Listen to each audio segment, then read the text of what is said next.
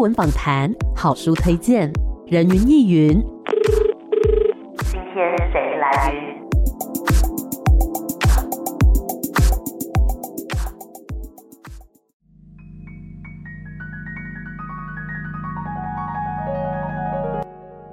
人云亦云，今天我来云。今天呢，人云亦云的节目在空中要跟大家来分享一本好书。这本书啊，其实我一开始看到书名的时候，我以为会是一个非常科幻的小说。结果呢，后来查了一下，有好多的这个书评啊，好多的读者都跟我有一样的心情。哎，一开始以为说，哎，这个书名叫做《人工少女》，听起来感觉很科技感，很未来感。结果呢，读了之后。发现哎，完全不是这么一回事。它当然有未来的部分，可是我觉得它更多的是向过去的自己，向过去的记忆去探寻的一个过程。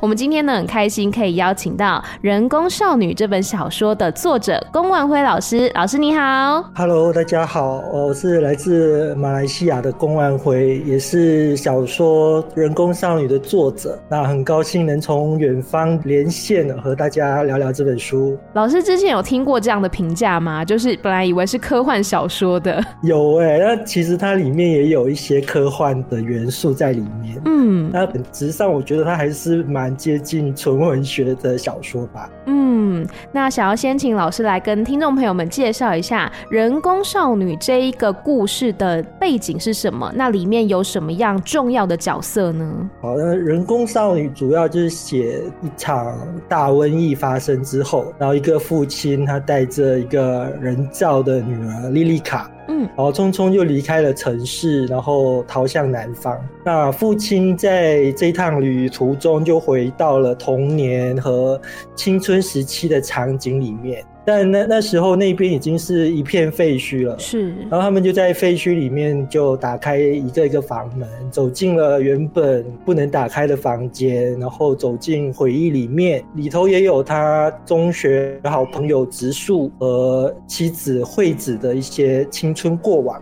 那故事就缠绕在这几个角色里面，然后交织出有点科幻感、有点未来感的青春残酷物语。嗯，那像书中有这个一场大瘟疫嘛，很多人就揣测说，哎，是不是跟我们现在所经历的这个 COVID-19 是同一件事情吗？基本上就是同一件事情啊，因为我在创作这本小说的时候，就刚好是 COVID-19 就就蔓延到马来西亚来的那个时间，刚好是一样的，嗯、所以就把这场瘟疫的所见到的一些场景写进了小说里面。那一开始为什么会想要创做这样子人工少女的一个故事呢？呃，人工少女它是我第一本长篇小说。那在之前我就只是写短篇小说，嗯，但是也有一直尝试写长篇的计划。是。那最重要的契机，当然是我在二零一七年申请到台湾国艺会的马华长篇小说创作发表专案，嗯，就它是一个补助案。所以就开始写这本小说。嗯，呃，我其实一开始就是想写一个末日或灾难之后的故事。嗯，那这构想延续了很多年。那我记得在二十世纪和二十一世纪交接的时刻，对，那刚好我这段时间是在台湾念书，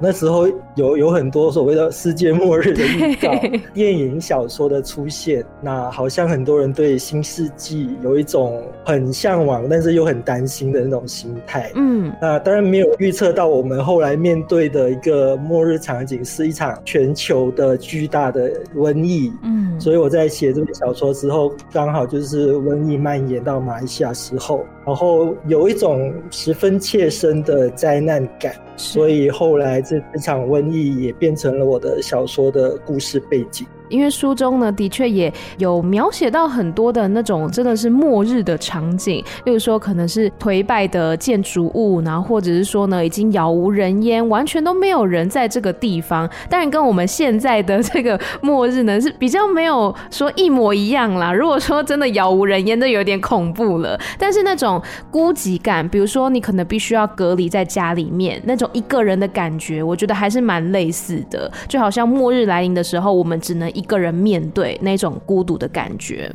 那像是在故事当中有这个所谓的父亲的角色嘛？这个父亲他为什么会不断的跟他的这个人造的女儿莉莉卡诉说房间里面的一切？那这个莉莉卡为什么她会是一个人造的女儿呢？为什么这个父亲他会需要一个人造的女儿？人工少女的章节，它其实是以房间作为单位，那就第一个房间、第二个房间，那总共有十二个房间，所以像时钟上面的刻度哦，那十二个隔间，所以我的原本设定就是说，哎，你你走进了房间，那也像是走进了时间的过去或者是未来，嗯，所以每一个房间它都有自己的故事哦。那我觉得，呃，现代人所有的隐私、秘密、情感，那其实都是被压缩在各自的房间里面。嗯，所以我就一直觉得，房间其实就是一个故事的容器哦。是。那像小说中的那个女儿莉莉卡，一开始当然就被我塑造成是一个人工少女。对。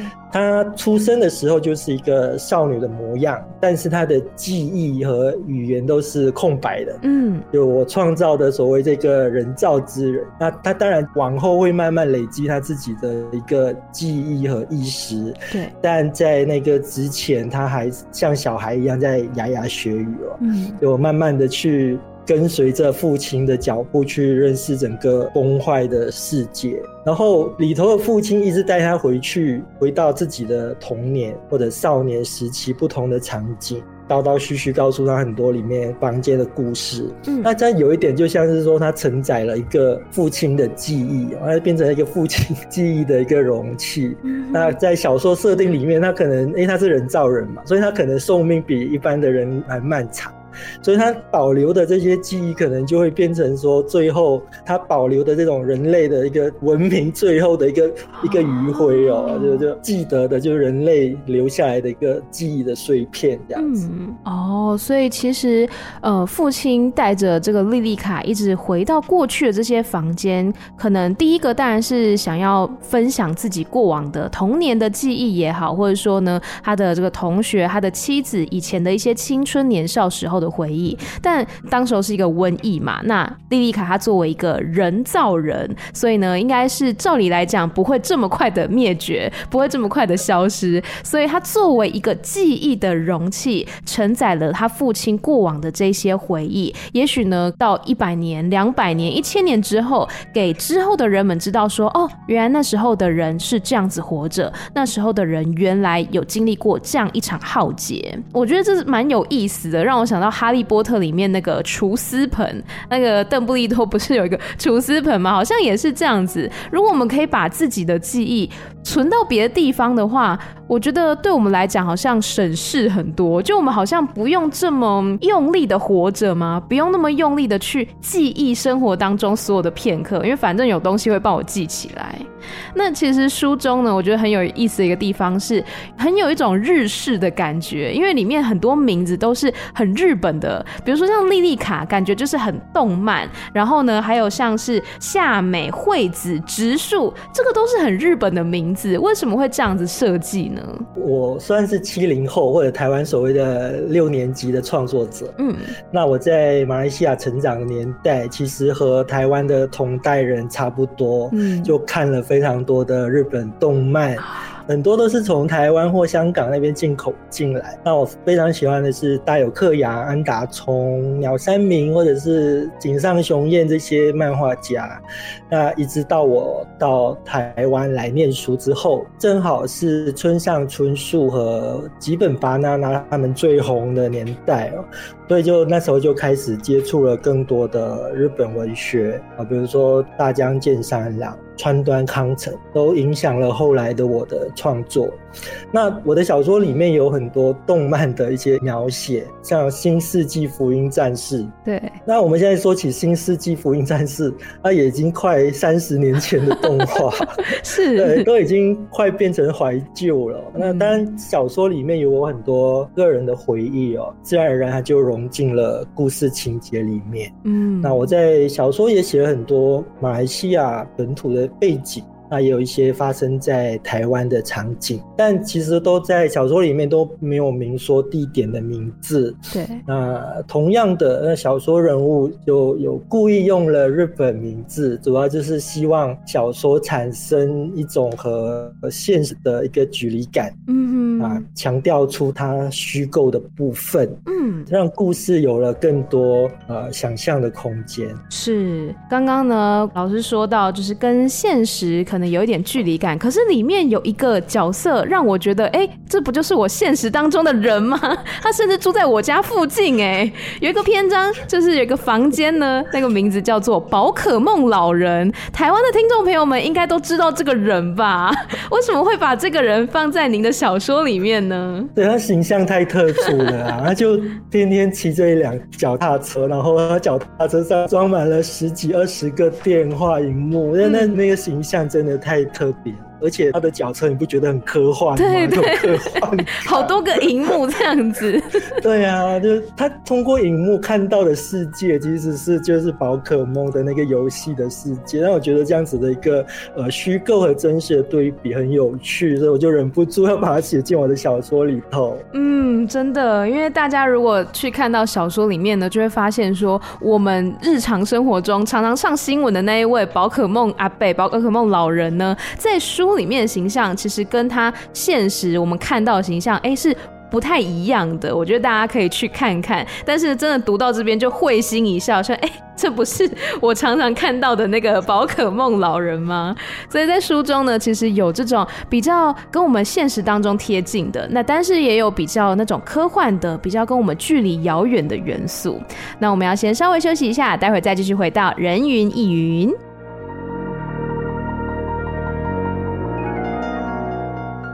回来，人云亦云。今天呢，在空中跟大家分享的这一本书叫做《人工少女》，欢迎作者龚万辉老师。老师你好，Hello，大家好。是我们刚刚呢已经聊到了人工少女这个故事的背景，它是发生在一场大瘟疫，然后呢好像大家都要逃离了、逃难了，但是呢有一个父亲带着他人造的女儿走访他小时候的一些回忆，以及他的好友、他的妻子呢年少时代的一些故事等等，打开一个一个的房间，就好像走到了过去的时间里面。那刚刚讲到这个女儿，她是人造人嘛，所以呢不会这么快的就死亡。那相对来说，就有点像是这个父亲他记忆的一个容器一样，也好像是人类最后的文明储存在里面的感觉一样。我觉得是一个带有科幻色彩，但是呢又很有怀旧风情的一个故事。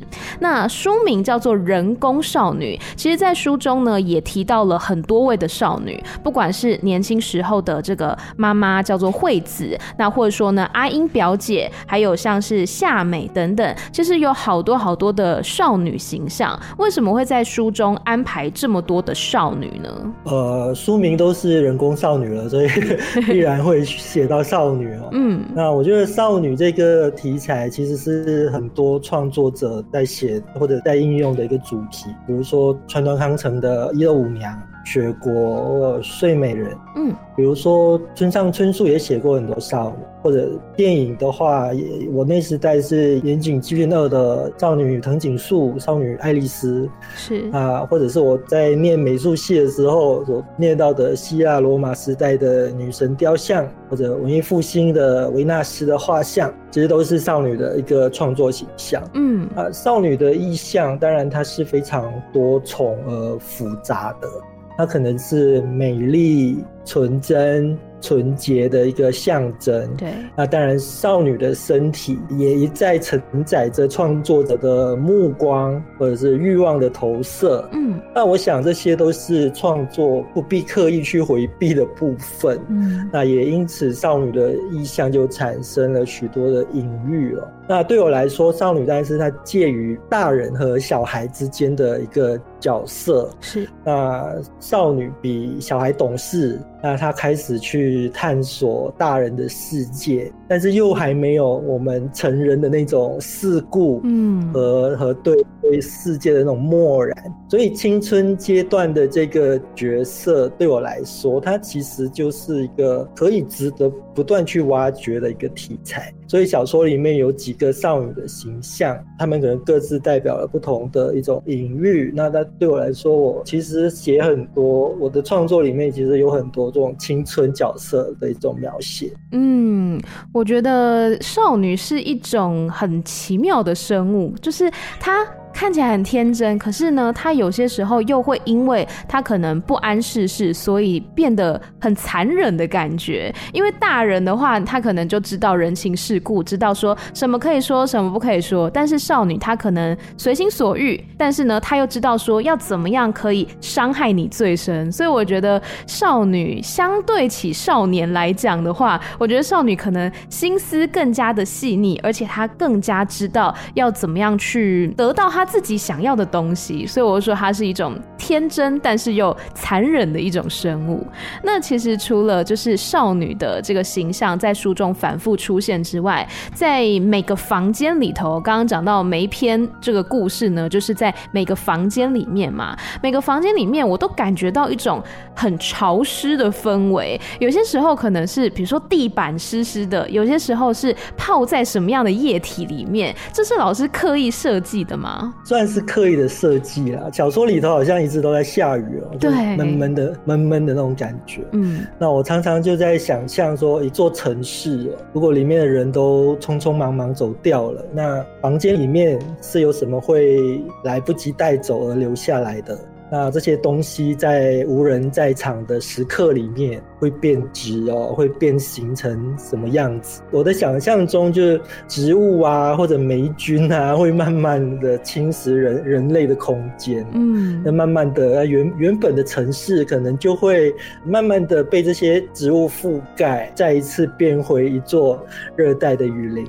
所以这些这些房间就永远都是潮湿的，嗯，好像说这些房间最后都变成了可以孕育出各种植物、各种野生动物的那种子宫，嗯，那之中也有一个延伸的意思，就是说，哎，我们原本以为藏在房间里面那些深藏的那些呃秘密，那些记忆。在这个潮湿的环境之中，好像也会慢慢的发芽出来，然后，然后长出更多的故事。嗯，所以当人类就算消失在这个房间里面。这些东西呢，它并不会说就这样子枯萎死去，反而是好像慢慢慢慢的发芽，慢慢的蔓延孕育的感觉。我记得书中老师有描写到一个场景，是一个车站吧，是吗？然后最后好像就是整个蔓延开来，我脑中就想到那个我们不是有那种天桥嘛，然后整个被一些藤蔓啊覆盖，我觉得哇，这样的场景还蛮吓人的，但是又觉得很有生机盎然的感觉，只。是那样的生机盎然，可能跟人类已经无关了，而是那个东西它自己有意识的长起来，不管那个是真的植物也好，或者是说霉菌，或者是你的记忆秘密也好，它。被关在里面，但它不会就这样消失，它会慢慢慢慢的长出来，慢慢的蔓延发芽。那这本书呢，其实里面包含了这个十二个故事，十二个房间嘛。老师在写这本书的时候是花费了多久的时间？那过程当中有没有遇到什么样子的瓶颈呢？呃，我在二零一八年开始断断续续的写一些零散的段落，嗯，然后也一面在收集资料。或者回去我马来西亚南部的老家，嗯，去看看那些老街和乡下的场景，是，然后真正陆续写出一个一个完整的篇章，大概就是二零一九年到二零二零年之间，嗯，之后也花了一整年的时间在修改和增删小说的内容，嗯，所以最后它呈现出书本的样子，大概是花了三四年的时间去完成的，真的吗？蛮久的，嗯，那过程当中有遇到什么让你觉得很困难，或是觉得啊很瓶颈的部分吗？像刚才讲的哦，创作时间刚好就是大疫情的、嗯、的那个时间。对，那那时候呃，台湾我记得是守住了啦，马来西亚在二零二零年左右几乎是全面失守的一种状态，然后就会有所谓的一个大管制的时期，嗯、就商店和学校会关闭，是，然后不能外出吃饭，只能打包或者是叫外卖之类的。嗯、我所亲眼看到的一个现实发生的情景，就是吉隆坡整个首都。都是空无一人的街道，购物商场和捷运站一个人都没有。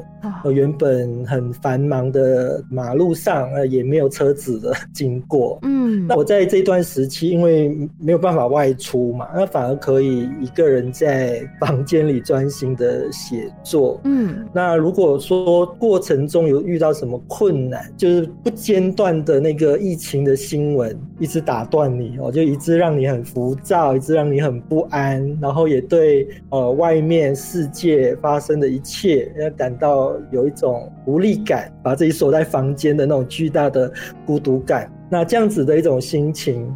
那当然也渗透进了小说的故事里面。嗯，所以其实刚刚讲到这种无力感、孤独感，虽然说的确会让自己感觉心情有一点浮躁，可是呢，它同时也更好的把这样子的情绪跟氛围渗透到小说里面去，让我们作为读者呢，也可以感受到那种真的仿佛末日一样的孤独的感觉。那接下来呢，想要哎、问问老师，如果您可以选择的话，您会会选择打开这个故事当中的哪一扇门？然后为什么？我在第七个房间，就夏美的时钟，嗯，里面有一个在那个时钟旅馆里头接客的小姐，是，就是夏美。然后在瘟疫发生的时候，啊，一个人被留在旅馆里面。那因为她是外国人，她是一个异乡人，所以大家都把她忘记了，又没有人把他从时钟旅馆里面救出来。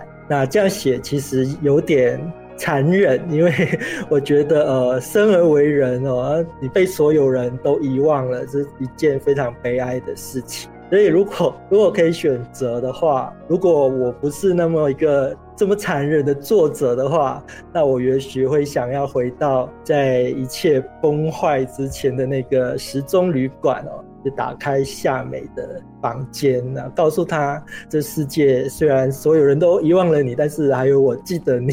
我在读的时候，我也是对于这个故事最有感觉，因为就是在其他的故事里面，我觉得至少都还有。两个人之间的互相陪伴的感觉，但是夏美她是真的就被留在那边。虽然后来是星野吗？后来有，啊，星野。后来有要去找他嘛？可是好像就有有点来不及。对，我就觉得夏美她自己发现说，哎、欸。真的只剩我一个人的那个感觉，真的是会觉得蛮绝望的。如果是我的话，我也会觉得蛮绝望的。所以还好老师有要回去救他，夏美就不会是一个人了。对啊，太可怜了。是。那我们接下来呢，要请老师来帮我们朗读一段您想要跟大家分享的段落。好，那刚才就提到夏美的房间，我们就来念其中一段好了。好，好就。第七个房间，夏美的时钟，那大概是书本一百八十四页 到一百八十五页一小段。好，就来念一念。走出时钟旅馆，星月才愕然发现，原本喧闹的市街，此刻只有他自己一个人，不知道所有人都去了哪里。他独自走在街上，像是不小心走进了一个虚构的都市场景。交叉路口也无一辆车子，而交通灯依旧依着固定的秒数闪动，由绿色变成红色。路上空荡荡的，失去了都市应有的声音。但不知为什么，他孤独地站在十字路口，仍执意遵守交通规则，等待绿灯，等待可以通行的时刻来到。莉莉卡，然而一如你所看见的。疫情来得太快，没有人再回到那座时钟旅馆。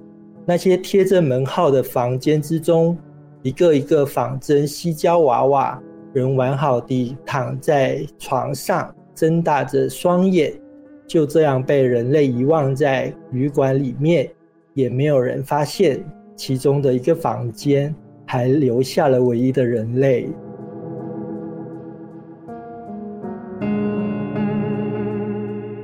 我觉得呢，里面有一段我要先赞赏一下，就是虽然说已经是孤独的站在十字路口，已经没有任何人了，但他还是执意的遵守交通规则，等待绿灯。这对于我们警管来说呢，是非常值得嘉许的一件事哦。不管旁边有没有人，大家都要遵守交通规则。就算世界上只剩下你一个人，还是要遵守交通规则。